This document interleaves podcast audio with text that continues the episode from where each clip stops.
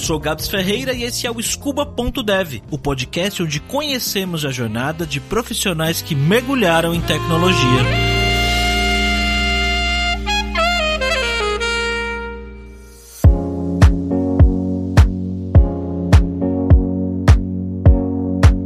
A Lisa de Salvador, na Bahia, e teve seu primeiro contato com computadores já com 15 anos de idade. Apesar disso, ela nunca foi de jogar, nem de usar tanto computador assim, nem pensava em seguir uma profissão, tecnologia ou algo do tipo. Na verdade, assim como a minha filha, a Liz gostava muito de desenhar. E ela falou: ah, por que não fazer disso uma profissão? Tinha pensado em design, mas acabou optando por arquitetura. Foi lá fazer faculdade e acabou se surpreendendo.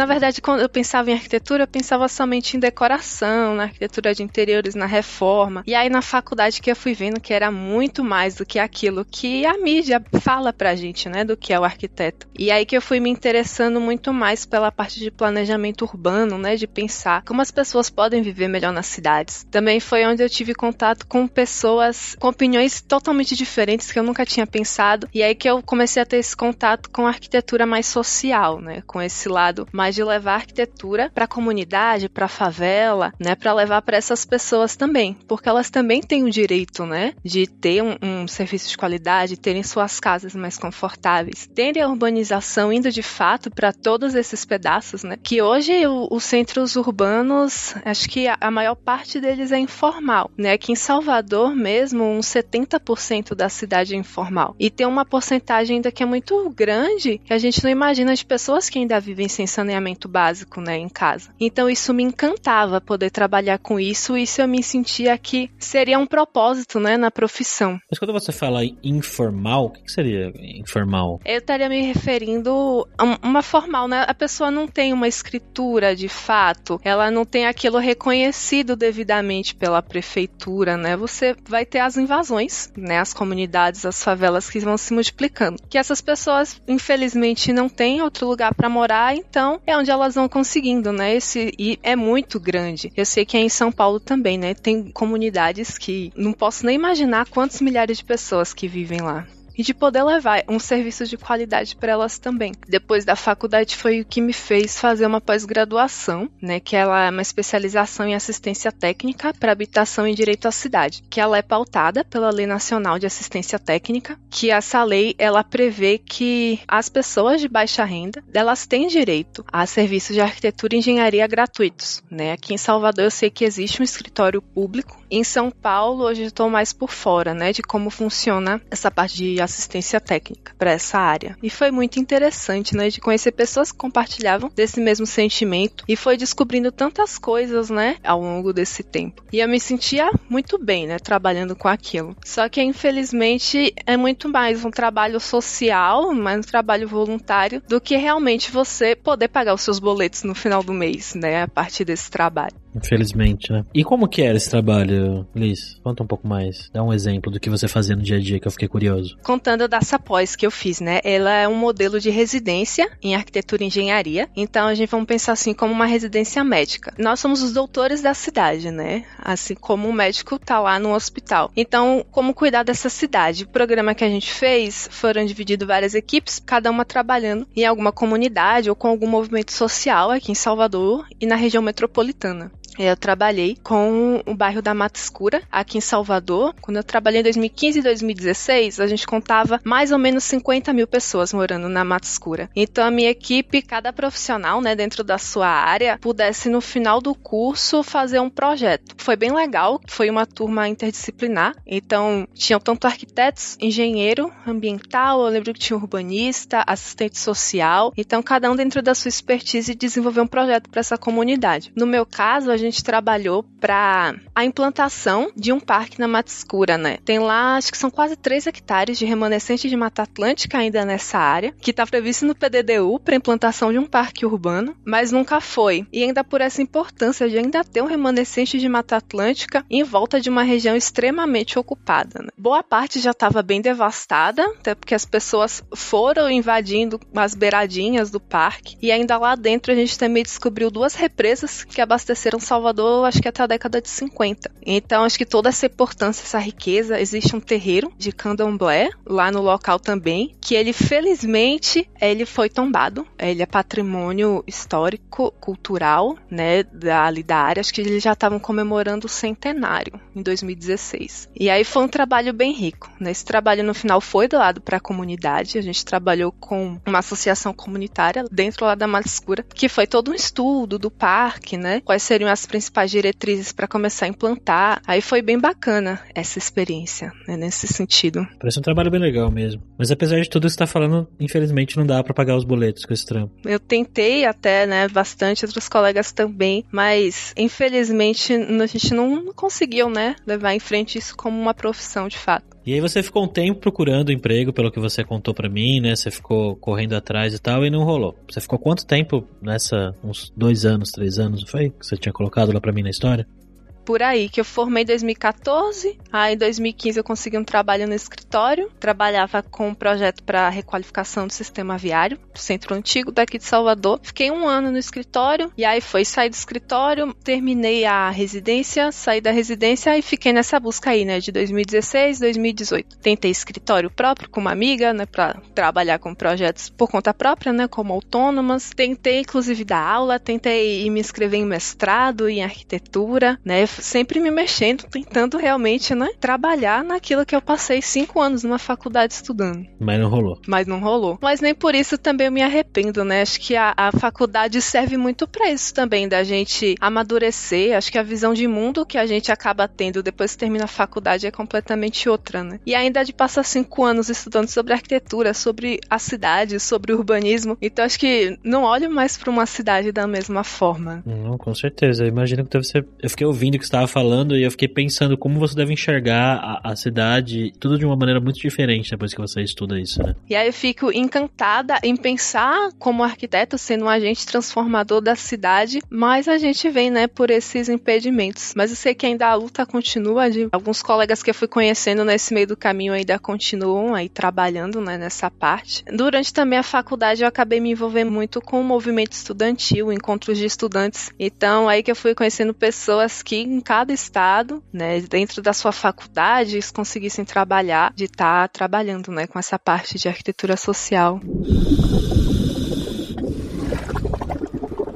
Mas aí aconteceu que você conseguiu um emprego em 2018 com um back-office em vendas que tem nada a ver. Nada a ver com arquitetura. Eu ficava, né, bem, eu queria, não, só quero trabalhar com arquitetura, porque não é possível que eu passei cinco anos para não trabalhar com isso. Mas aí, com o tempo, a gente vai desanimando, né? De estar tá ali procurando e buscando e buscando. E aí que eu pensei, não, vou procurar, né? Vou me abrir para várias áreas e ver o que eu acho. E aí que eu achei como back-office em vendas. Foi bem diferente. Bem diferente do que eu podia imaginar, né? De eu poder trabalhar um dia. Eu gostava, assim, no começo do trabalho, de não estar tá diretamente envolvida com vendas, porque eu sei que para área comercial não tem o perfil, né? Eu ficava mais ali fazendo gestão de estoque, cadastrar novas, novos promotores no sistema, né, lá de vendas, tá ali por trás dos panos, né? Verificando, a gente trabalhava com venda de chip para celular. Então tá verificando as linhas ativas, né? Ficava toda essa parte lá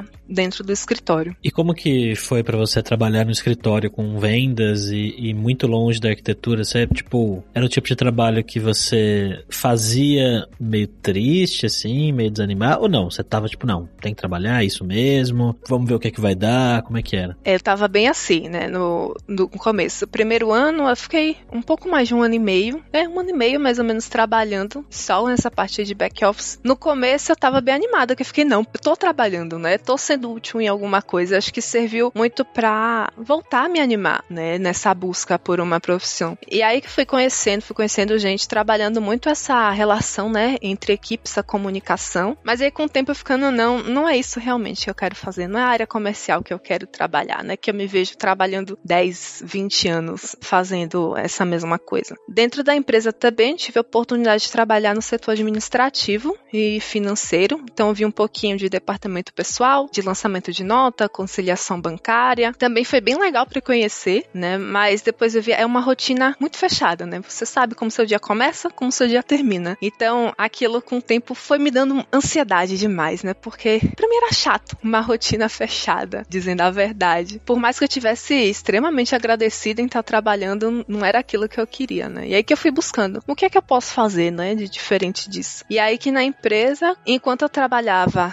no, como back office de vendas, eu trabalhava de segunda a sábado. Então, sempre nos sábados de manhã, eu via que tinha um grupinho lá que discutia sobre o sistema financeiro que era feito na empresa, um sistema financeiro que eles também vendiam, muito para consultórios médicos, né, para trabalhar com o consultório médico dessa parte de financeiro. E aí que eu ficava lá, né, olhando assim, esse povo aí de bermuda, né, indo trabalhar num sábado no escritório. E aí que eu fui pesquisando, conversava com um e com outro de vez em quando, né, para saber o que que eles faziam, o que era. Aí eu falei assim, ah, não, tecnologia, né, fui pesquisando bastante sobre essa área para saber o que faziam, como era. E aí que eu fui descobrindo e ficando, ah, isso hoje pode ser uma opção legal de eu poder estudar, né? Já que a tecnologia falam que é o futuro do trabalho. Acho que não só o futuro, é o presente do trabalho, né? Sim, sim, é o presente. Sim. Que coisa. Então foi conversando com a galera do trabalho de uma forma meio inocente que você começou a prestar mais atenção em tecnologia. Isso. É, então acho que eu sou agradecida duas vezes ao trabalho, né? Se eu nunca tivesse pensado em procurar, né, novas formas, conseguido esse emprego, talvez eu nunca tivesse tido esse conhecimento, né, essa oportunidade de conhecer sobre tecnologia. E Liz, quando que foi o momento que você falou assim, eu acho que eu vou estudar tecnologia, é isso, eu vou fazer uma faculdade, vou fazer um curso, sei lá, vou investir meu tempo nisso? Tá, quando eu tava tava lá em 2019, eu comecei a pesquisar, ficava assim pensando, ah, tecnologia. E aí meu namorado, ele ouvia muitos canais da Nerdcast e da Nilce do Leão. Eles sempre falam, né, da Lura, uma plataforma de cursos. E aí que eu fui pesquisar, né, quem é essa Lura aí na fila do pão? Fui pesquisar o que tinha, vários cursos, que eu conheci o podcast do Hipsters, comecei a ouvir, né, para poder saber quais eram as possibilidades nessa área. Não entendi a metade das palavras, né, que era muito termo já,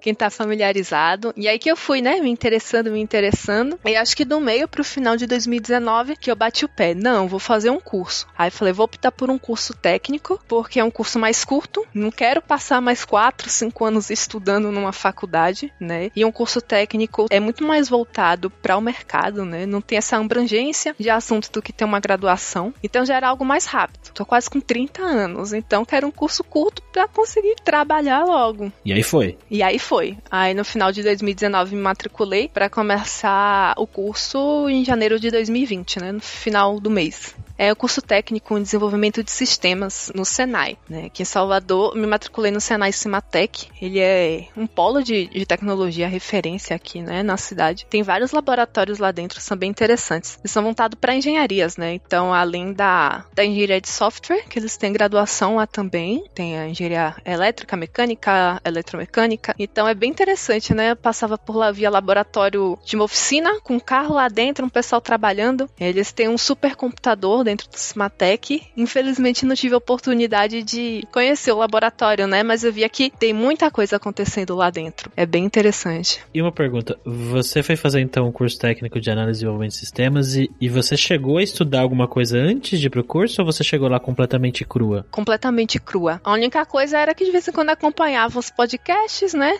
Para entender mais ou menos o que, que acontecia ali, não sabia de nada. Aí depois que fui lembrar, assim, em 2012, eu tinha começado a fazer um curso na Saga, que eles são voltados mais para o design gráfico, né? Então eu aprendi um pouco de Illustrator, Photoshop, mas também na época que eu fiz, eu pensava como hobby. Eu queria trabalhar com arquitetura, não queria trabalhar com design. E eu cheguei a ver um pouquinho, né, de HTML, CSS e WordPress. Só que aí, 2012, nunca mais vi, né? Já tava em 2020, não lembrava mais nada. Eu lembrava que eu tinha visto e que eu não tinha entendido nada como é que aquilo funcionava, né? Aí que aos poucos foi tudo começando a ficar mais claro, assim, como é que funcionavam. E como é que foi o primeiro contato aí no, nesse curso? Era o que você esperava? Foi legal? Foi difícil? Eu estava bem curiosa, ansiosa como era para começar. Eu acho que ele atendeu e superou todas as expectativas, né? Acho que o bichinho da programação me mordeu e eu fiquei encantada com tudo que eu via. Que legal. Eu gostei principalmente quando começou a matéria de lógica, né? Logo no primeiro semestre, lógica de programação, que aí começava a entender, né, como funcionava essa lógica no computador. E ficando, ah, legal, eu quero fazer isso. Tanto que em março eu tinha pedido demissão do emprego, né? Eu fiquei, ah, ficar até o final de março, que é naquele momento eu tava tão feliz no curso que eu queria me dedicar a ele, já que eu poderia fazer isso nesse momento. Só que aí coincidiu que quando eu saí do trabalho, para ter mais tempo pro curso, aí que eu tive todo o tempo do mundo porque veio a pandemia. Desgraçado. aí eu, droga. Caramba. E aí as aulas ficaram todas online, né? Imagina. É que eles demoraram uns dois meses para voltar, né? A gente voltou em maio de 2020 com as aulas remotas. Mas aí nesse tempo eu fiquei, não vou ficar parada, né? Não tem nada para fazer, vamos procurar o que tem pra estudar. E aí revisando que eu já tinha começado a ver no curso. E aí que eu comecei a ver a Lura anunciando as imersões, né? De HTML e CSS. E aí quando eu voltei pro curso, comecei a ter a matéria de fundamentos de web design, eu já sabia HTML e CSS. E um pouquinho assim de JavaScript. Qual que foi a primeira imersão que você fez, desculpa? Não se chamaram de quarentena dev, né? Não foi nem ah, imersão. Foi a primeira de todas, então. Primeira de foi todas. Primeira de todas. É, foi a quarentena dev. Aí depois teve a quarentena dev, aí teve acho que já com o nome imersão, a segunda. Acho que teve a quarentena dados depois. Teve, Que foi teve. sobre ciência de dados. Eu me inscrevi nessa, mas não conseguia entender, não conseguia acompanhar. É, não, essa aí foi difícil. Eu tentei também, não... foi meio complicado. É, eu olhava assim fiquei, gente, o que, que isso aqui também. Tá... Não, não, não tô entendendo. Eu conseguia compreender a lógica dele explicando, mas quando eu olhar para aquele código de Python, não, gente, não, deixa pra lá. Não, não tô entendendo, não.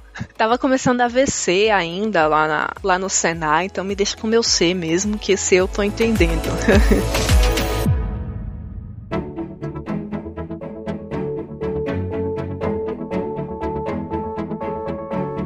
E assim, você começou a estudar, né? E uma coisa que você comentou comigo que você fez foi sempre compartilhar as coisas que você estava fazendo, né? Sempre estava ali compartilhando. Se teve uma coisa que eu fui aprendendo ao longo desse tempo era que as pessoas precisam te ver e a importância de um networking, né? Acho que quando a gente começa a faculdade com 18 anos, a gente entende o que a gente precisa estudar e passar nas matérias, mas o mercado de trabalho é muito mais do que isso, né? Então é quando a gente vai tendo esse feeling. E aí hoje, já que hoje é tudo tão globalizado, e as pessoas falam tanto do LinkedIn, aí que eu fui, né? Compartilhava no LinkedIn, compartilhava no Twitter. Aí dá muito que eu fui vendo pelas imersões da Alura, dessa coisa deles sempre incentivarem, né? O compartilhamento. Então ia compartilhando tudo que eu fazia, né? Até os professores. Eu postava também pros meus professores do Senai, olha só o que eu consegui fazer quando eu fiz o primeiro sitezinho completo lá da. Foi da segunda imersão com HTML e CSS, que foi com a Vanessa e. Esqueci o nome da outra professora. Que aí eu fui mostrar pra minha professora, né? Falei, olha, Nai, que eu consegui fazer com HTML, CSS e JavaScript, né? Lá toda empolgada né? de ver a, a, telinha pronta, tudo funcionando, uns efeitos, eu clicava lá no botãozinho. Era bem divertido, né? Estar tá estudando e sempre estar tá compartilhando. E aí também é, foi nessa primeira imersão que tive contato com o GitHub, né? Ainda ficava bem obscuro entender aquele site, né? E aí com o tempo também no Senai teve um professor que deu uma aula extra, né? Pra mostrar pra gente como funcionava o GitHub no terminal. E aí fui continuando a ver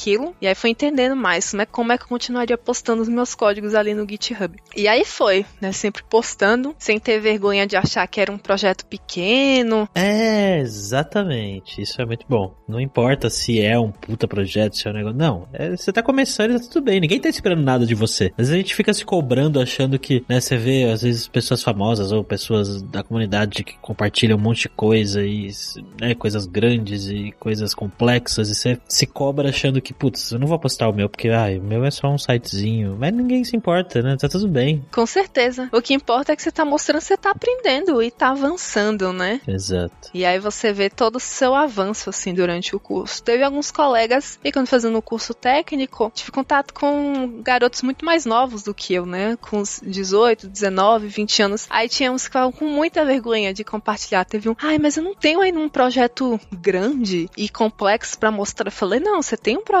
né? A pessoa que vai estar tá lá olhando, ela vai olhar, acho que o seu processo de aprendizado. E acho que isso é muito mais importante, né? Você mostrar o que você está aprendendo, sem querer mostrar logo um puta projeto super complexo. Mesmo porque para quem está começando, né, ninguém que vai dar emprego para pessoas que estão começando tá esperando que a pessoa que tá começando vai fazer um negócio, meu Deus, absurdo, né? Não é assim que funciona. É. Seja um próximo Bill Gates aí, cara, né? Não, é, não tem condição. É. E Liz, você falou que você começou a estagiar no Senai, foi isso? No Senai mesmo? No Senai mesmo. Comecei, foi um contrato de três meses, né? De outubro a dezembro. Que lá eu falei que eles têm vários laboratórios, então eles sempre trabalham com projetos de inovação tecnológica. E aí eu consegui uma bolsa de pesquisa, iniciação tecnológica júnior. Né? Acho que mais ou menos aí com iniciação científica. Né? Só que em vez de realmente estar tá escrevendo, a gente trabalhou com um projeto na área de inteligência artificial e anotação de imagens. Então pensar né, de treinamento né, de uma máquina de inteligência artificial. Se eu preciso que a máquina reconheça maçãs boas, eu preciso alimentar essa máquina para ela que ela reconheça, né, o que são maçãs, o que é uma maçã boa, o que é uma maçã ruim, o que não é uma maçã, né? Eu vou alimentar isso com imagens. E aí que a gente trabalhou nesse tempo, né?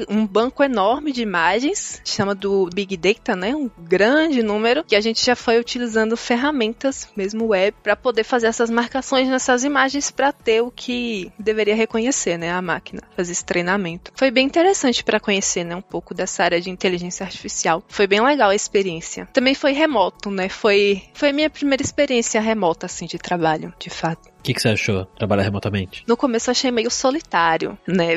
Mas nesse, nesse processo, como era muita anotação de imagens, eu não tinha muitas dúvidas todos os dias para estar tá procurando alguém. Então eu acabava trabalhando sozinha. Aí eu achava isso triste, né? Eu ficava, ai, mas não queria alguém aqui para fazer a fofoca, né? Do dia da firma? Não tem. é bem diferente. A parte boa é que a gente não tem trânsito, né? Pra pegar. Na verdade, não precisa se deslocar, né? Isso para mim mudou minha vida. Esse negócio aqui em São Paulo, para mim, nossa.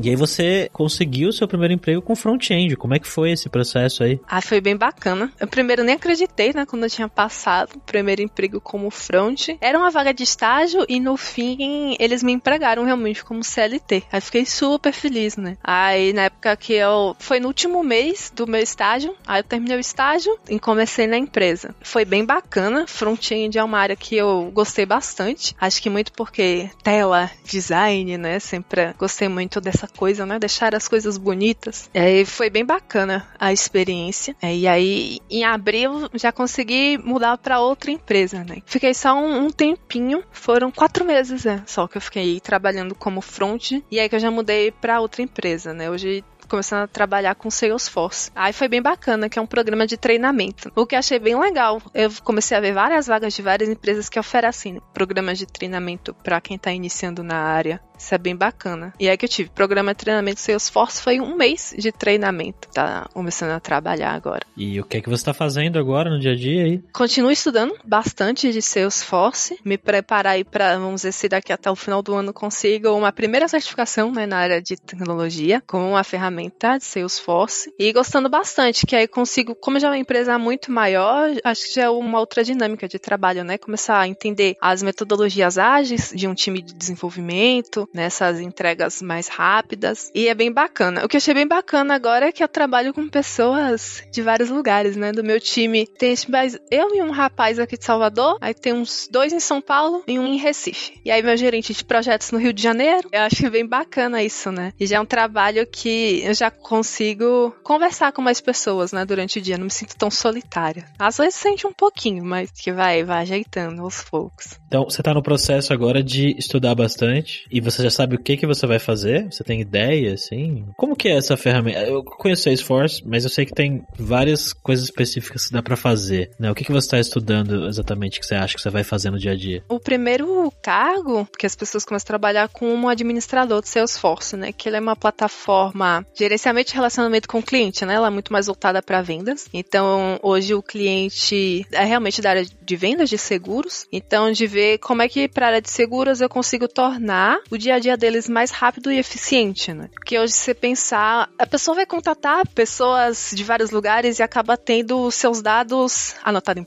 em WhatsApp, no Teams, no Skype, né? Em, em, várias ferramentas e no final você não consegue reunir seus dados em todo lugar. Então o Salesforce ele vem para isso. Você alimenta todos os seus dados ali para poder otimizar seu trabalho. E aí o que eu achei bem interessante, que antes eu só via código, né? Uma plataforma low code, Então, o administrador, a maior parte é só no clique de configurações, né? Ele tem bastante coisas que podem ser personalizadas e customizadas, mas muitas coisas no clique. Eu vi muito assim quando comecei a ver banco de dados que eu tinha começado a ver Salesforce. Então, basicamente, é um grande banco de dados online, né? A gente está trabalhando lá com os objetos, que são como as tabelas de uma planilha, e aí como esses objetos vão se interrelacionar e como eu consigo customizar os campos desse objeto. Mesmo que o objeto já está lá prontinho no Salesforce, eu consigo modificar ele de acordo com o cliente que você está trabalhando. Tem bastante coisa dentro do Salesforce, acho que é um, um novo mundo. Acho que além dessa parte só do, do clicar, né, de configurar coisas sem uso de código, tem algumas coisas que eu posso customizar, por exemplo, regras de validação, que eles chamam, eu consigo aplicar pequenas, pequenas lógicas, né, do if, if else, condicionais, que eu consigo aplicar pequenos trechinhos de código sem ter grandes coisas de código. E aí dentro do Salesforce também tenho uma linguagem para back-end, que é a linguagem Apex, né, que aí você consegue customizar várias coisas aí de integração. E front-end com framework Aura ou Lightning Web Components, que aí já utiliza marcações de HTML e aí já vai utilizar JavaScript no front-end. Aí então eu consigo relacionar bastante coisas com o que eu já vi no comecinho lá do front, né? Ele é bem parecido com React Angular, a parte de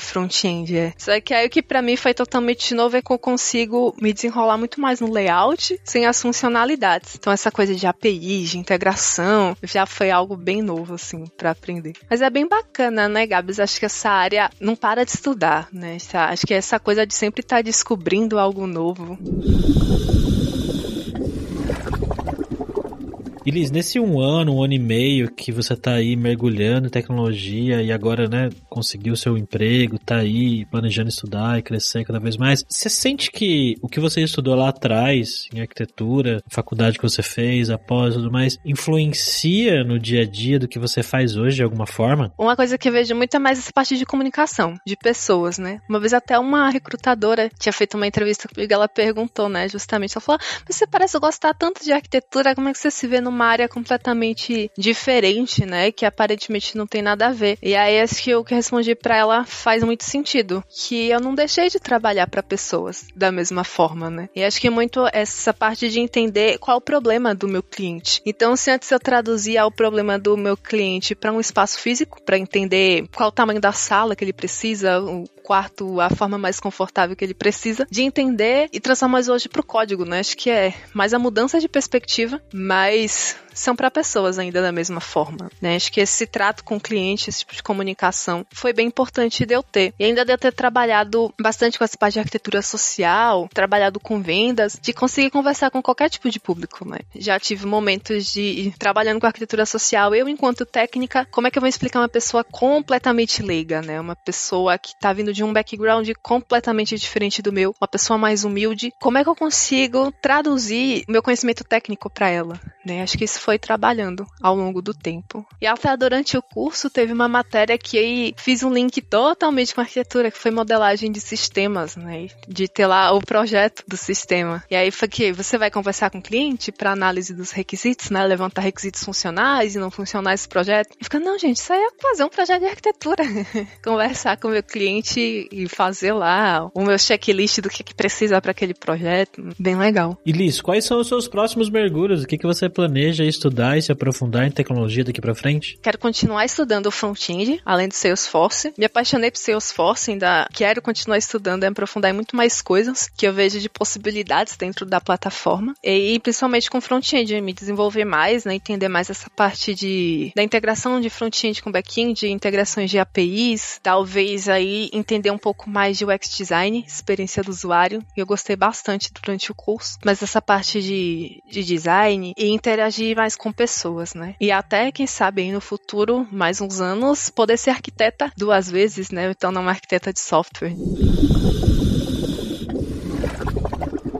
Se tornar arquiteta duas vezes. Tá aí uma ambição legal. E pela vontade e dedicação que a Liz demonstrou, e pelo brilho que eu vi nos olhos dela na conversa, eu tenho certeza que isso vai se tornar uma realidade. Gostei bastante do papo com a Liz e principalmente ver como ela conseguiu trazer coisas das experiências passadas dela pro momento profissional de agora. Muito bacana, viu, Liz? Muito inspirador conversar com você. Te desejo toda a sorte do mundo. E se você gostou desse episódio do Scuba Dev e tem uma história legal para contar também, manda um áudio para mim lá no Telegram. O link para você falar comigo tá lá no scuba.dev.br.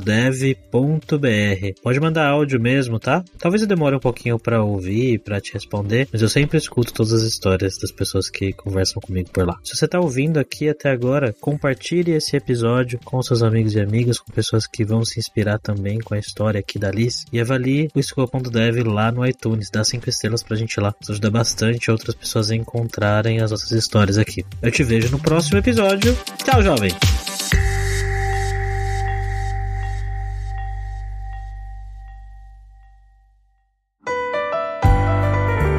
E esse foi mais um episódio do podcast Scuba.dev, uma produção Alura. Mergulhe em tecnologia e venha ser um dev inteiro. Este podcast foi editado por Radiofobia, podcast e multimídia.